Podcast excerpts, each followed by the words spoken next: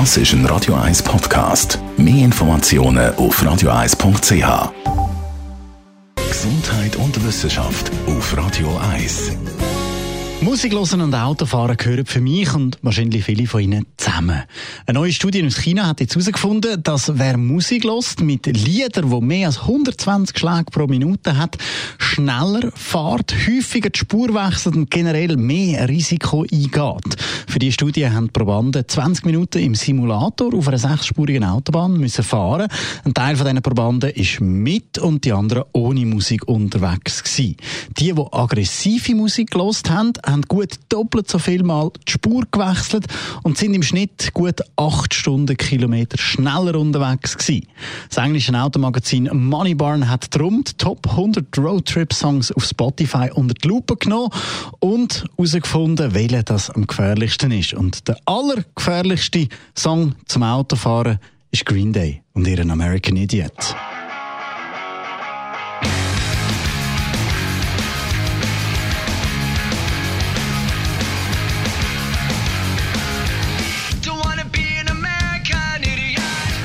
Aber nicht nur Punkrock oder Metal taucht jetzt zum Beispiel in dieser Top 5 von diesen gefährlichsten Songs auf, sondern auch so Sachen.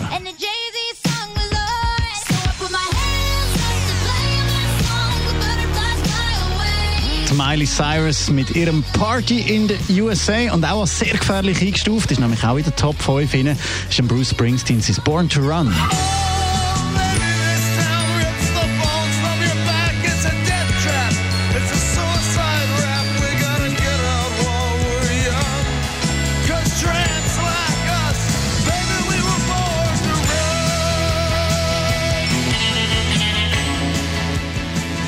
Als sicherste Autofahrermusik gilt übrigens Musik, die Sie immer mal wieder da bei Radio 1 hören. Unter anderem Led Zeppelin und ihr Highway Stairway to Heaven, natürlich nicht Highway to Hell und dann auch noch der Toto Iris Africa. Allzu grosse Freudensprünge dürfen wir aber jetzt nicht machen, weil wenn man seine Favoriten-Songs lost, die Alben, die einem am meisten ans Herz gehen und anfängt mitzusingen, so richtig leidenschaftlich, dann leidet dort auch Konzentration drunter und das Unfallrisiko steigt.